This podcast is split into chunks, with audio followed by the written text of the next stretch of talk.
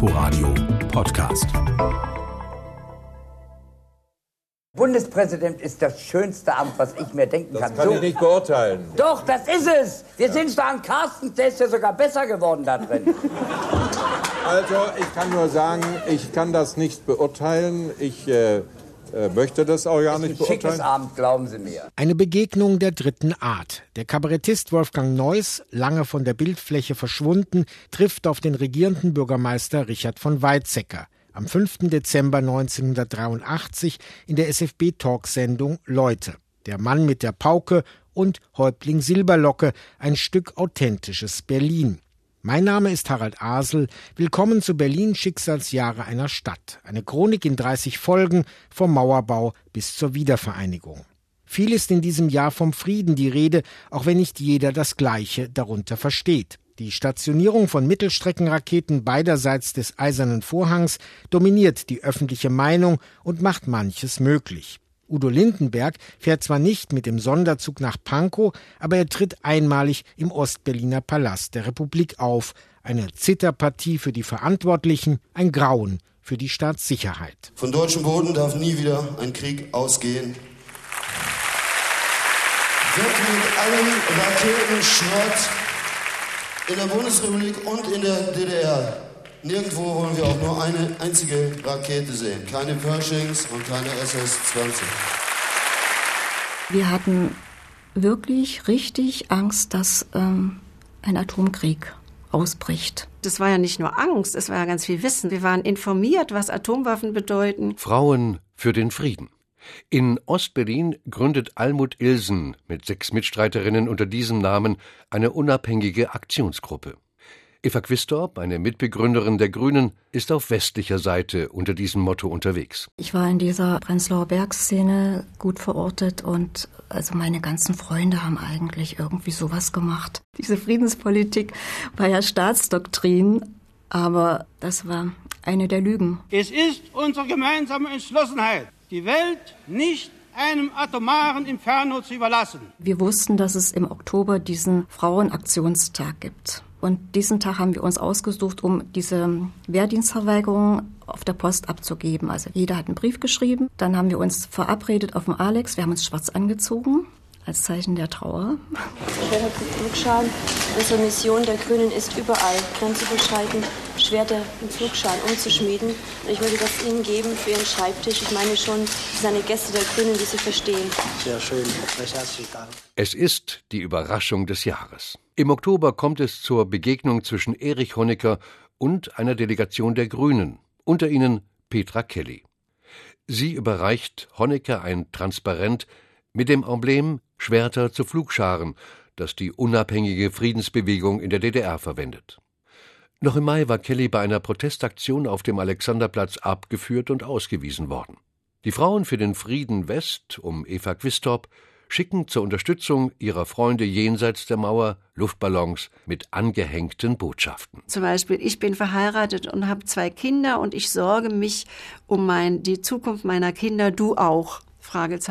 Ja, und es soll fast der ganze Stasi Ostberlins abgestellt gewesen sein, die Luftballons und die Friedensbotschaften aufzusammeln. Mit Masken, die Gitter symbolisierten, demonstrierten heute junge Frauen am Checkpoint Charlie in der Friedrichstraße für die Freilassung von inhaftierten Mitgliedern der DDR-Friedensbewegung.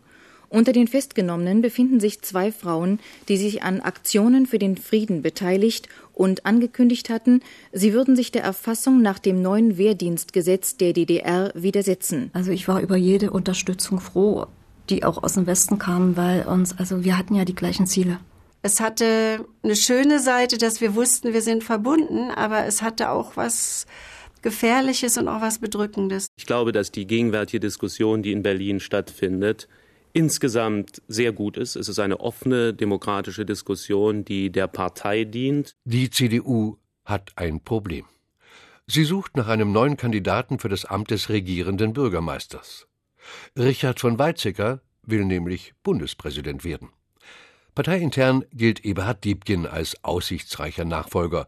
Doch insbesondere die Zeitungen des Springer Verlages trommeln für die Schul- und Jugendsenatorin Hanna Renate Laurin. Da der Tagesspiegel als unabhängige Zeitung, da zum Beispiel auch die Taz mit dieser frech schicken Überschrift Hanna Granata wird stationiert äh, hier eine solche Betroffenheit äußern, ist es für mich nicht nur Belastung, sondern auch Herausforderung und auch ein Stück glücklicher Berlin-Erfahrung. Ich will Sie gleich noch weiter fragen, wie sind Sie zu diesem Spitznamen Granate gekommen? Äh, gefällt Ihnen das? Vielleicht soll sich darin meine Entschlossenheit spiegeln, aber vielleicht auch meine Liebe zu Granatschmuck. Das kann auch sein. Frau Lorin, Sie haben am 27.10.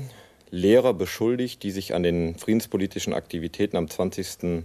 Oktober beteiligt haben, dass sie sich des Faschismus schuldig gemacht hätten. Ich halte das für eine ungeheuerliche Entgleisung von ihnen. Sie sollten diesen Begriff zurücknehmen, denn das ermöglicht erst wieder die Diskussion. Ich habe keineswegs Lehrer, die in der Friedensbewegung aktiv sind, so bezeichnet, sondern ich habe warnend gesagt und wiederhole das, dass derjenige, der unmündige Kinder, oft gegen den Willen der Eltern, in politische Aktionen statt Unterricht einbezieht, dass der Methoden anwendet, und darum geht es, die in unserem Zusammenhang zum ersten Mal im Nationalsozialismus sichtbar wurden. Und ich habe deshalb gesagt, er setzt sich dem Vorwurf des Faschismus aus. Am Ende unterliegt Laurin in einer Kampfabstimmung der Parteitagsdelegierten deutlich. Und Diebken wird regierender Bürgermeister. Solange wie er war keiner auf diesem Posten. Ja, hier zweite Hand, Conny. Oh ja, welche Rubrik soll das sein? Man wählt die Nummer 261 1257. Dann hat man sie an der Strippe, die neue Zeitung, die jetzt in Berlin für eine Mark am Kiosk zu haben ist. Hier ist die zweite Hand. Die erste Nummer der neuen Wochenzeitung für kostenlose Kleinanzeigen gibt es am 21. Januar an allen Kiosken. Wir denken, dass es zu viele gebrauchte Gegenstände gibt, die einfach weggeworfen werden und die man auf diese Weise sehr gut weitergeben könnte. AIDS, das ist ein neues Schreckenswort aus der Medizin. Eine noch weitgehend unerforschte Krankheit, die auch als Lustseuche oder Schwulenkrebs in die Berichterstattung eingegangen ist. Wir haben das wirklich gesehen als, mein Gott, die Paar. Das waren dann auf der ganzen Welt tausend. Man hat das verglichen. Jedes Jahr äh, bei einer Grippeepidemie sterben wahrscheinlich heute noch genauso mindestens 2000 Leute. Da waren tausend und die ganze Welt fing an, hysterisch zu werden. Stefan Reis ist Rechtsanwalt und in verschiedenen Schwulengruppen aktiv. Allmählich begreift er die Brisanz der Lage. Im September gründet er in Charlottenburg die Deutsche AIDS-Hilfe. Ich habe die alle, die ich kannte, von denen ich definitiv wusste, dass sie an AIDS gestorben sind, mal aufgeschrieben. Und äh, das waren dann so bei 110, war langsam Schluss äh, mit dem Aufschreiben. Können Sie sich etwas unter der Krankheit AIDS vorstellen? Unter der Krankheit AIDS? Ja. Nein, noch nie gehört. Ja, homosexuellen Krankheit sagt man allgemein. Ne? Die Motivation für mich, wir müssen etwas tun, um die sich abzeichnenden Kampagnen gegen Schwule der was entgegenzusetzen als Organisation. Man muss als Gruppe fordern, dass Forschung betrieben wird. Und dann gab es eben die dritte Sache, soziale Unterstützung. Komm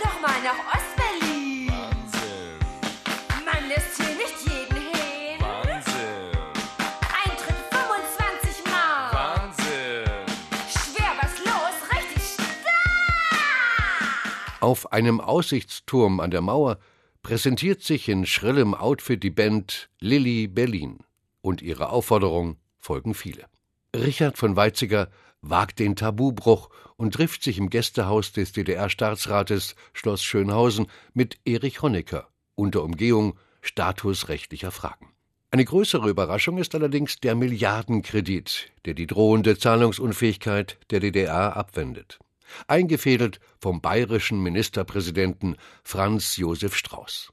Der Fernsehjournalist Jürgen Engert sieht das 1983 so. Wir haben versucht, diesen Staat zu ignorieren. Er ist nicht verschwunden. Nun ist auch die neue Bundesregierung dabei, sich mit dem Staat ohne absehbare Alternative zu arrangieren, ihm sogar zu helfen. Nicht um der schönen Augen Erich Honeckers willen, sondern in der Erkenntnis, dass jede Notlage, jede Verhärtung zu Lasten der Menschen im anderen Teil Deutschlands geht. Eine vertrauensvolle, optimistische Atmosphäre, mit der unser Nationalfeiertag von Millionen Bürgern in der ganzen Republik begangen wurde, kennzeichnet auch diesen festlichen Empfang hier im Palast der Republik. Es ist, werte Hörer, die freudige Stimmung des Tages, der Stolz auf das Erreichte, zu dem die hier Versammelten aus allen Bereichen des gesellschaftlichen Lebens aktiv beigetragen haben. Das gesellschaftliche Leben findet längst woanders seine Freiräume. Ulrike Poppe engagiert sich am Prenzlauer Berg nicht nur für eine Friedenspolitik fernab des Staates. Sie hat in der Husemannstraße mit anderen Eltern auch den ersten freien Kinderladen aufgemacht. Es war so eine Babyboomzeit und die Krippen waren überfüllt. Nun hat, hatten wir aus dem Westen diese äh, Idee äh, eines Kinderladens aufgeschnappt und äh, haben gedacht, wir organisieren uns eine eigene Betreuung. Doch auf Dauer lässt sich die Staatsmacht die Konkurrenz in Erziehungsfragen nicht bieten.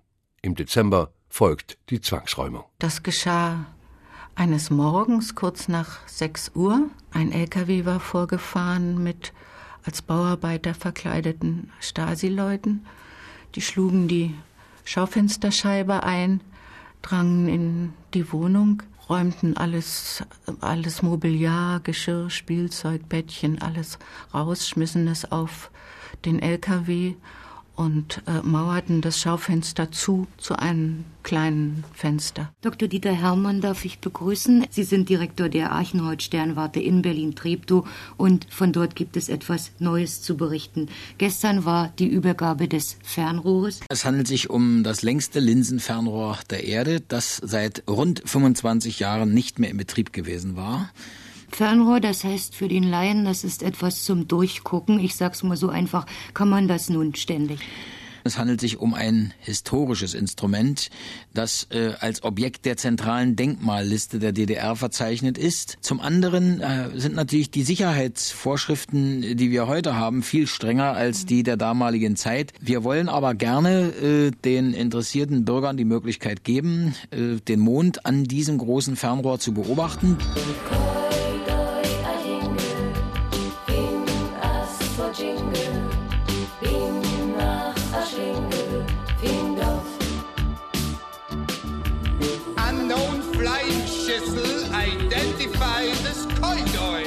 Produziert von Annette Humpe und vorgetragen von der Band Deutsch-Österreichisches Feingefühl wird Ich düse, düse, düse im Sauseschritt zum Berliner Sommerhit. Auch, wie zu hören, in einer jiddischen Version. Ähnlich futuristisch kommt manchem Betrachter der Weltkugelbrunnen vor, auf dem Breitscheidplatz am Europacenter. Eigentlich nur bekannt als Wasserklops. Selbst dem Schöpfer Joachim Schmettau fehlen die Worte. Ich kann dazu äh, verhältnismäßig wenig sagen oder es wird sehr kompliziert, äh, wenn ich jetzt den Brunnen erklären sollte. Für mich ist eigentlich wichtig, dass Leben äh, provoziert wird. Entschuldigung, darf ich Sie kurz fragen, was Sie hier eigentlich machen? Na, ich jogge. Aber das ist doch längst out. Frau macht jetzt Aerobic. Und rechts! Links! Gnadenloser Drill wie in der Kaserne. Rekruten würden bei diesem Kommandoton sicher Reißaus nehmen. Hier jedoch kämpfen und schwitzen sie freiwillig. Alles klar. Und beugen, strecken, beugen, strecken, tief und tief. Hier nähern sich West und Ost selbst in Zeiten der Hochrüstung an. Aerobic heißt im DDR-Fernsehen Medizin nach Noten und wird im Sport- und Erholungszentrum in Friedrichshain aufgezeichnet. Und das Wetter? 1983 erleben die Berlinerinnen und Berliner einen heißen Sommer. Und ein Meteorologe versucht sich an einer Erklärung. Es gibt eine 36-jährige Periode. Der eine oder andere Hörer kann sich vielleicht noch an den Hitzesommer 1911 erinnern an den Hitzesommer 1947 plus 36 sind 1983. Das war uns klar. Man kann die Reihe zurück verlängern, immer im 36-jährigen Schritt bis zu Lebzeiten Friedrichs des Großen. Globale Erwärmung ist 1983 noch kein Thema der Umweltdebatte. Wenige Jahre später wird erstmals vor einem Ausschuss des US-Senates wissenschaftlich begründet, dass die Klimaschwankungen nicht natürlichen Ursprungs sind. Keine Schwankungen hingegen in der Politik rund um Berlin. Der Milliardenkredit hat gezeigt, dass auch die unionsgeführte Bundesregierung Konfrontationen vermeiden will. Und die DDR-Führung macht sich weiter Illusionen über den Zustand ihres Landes. Berlin, Schicksalsjahre einer Stadt. Chronik der Teilung in 30 Folgen. Von Harald Asel und Jens Lehmann. Sprecher Uwe Müller. Ein Inforadio-Podcast. in Kooperation mit dem RBB Fernsehen.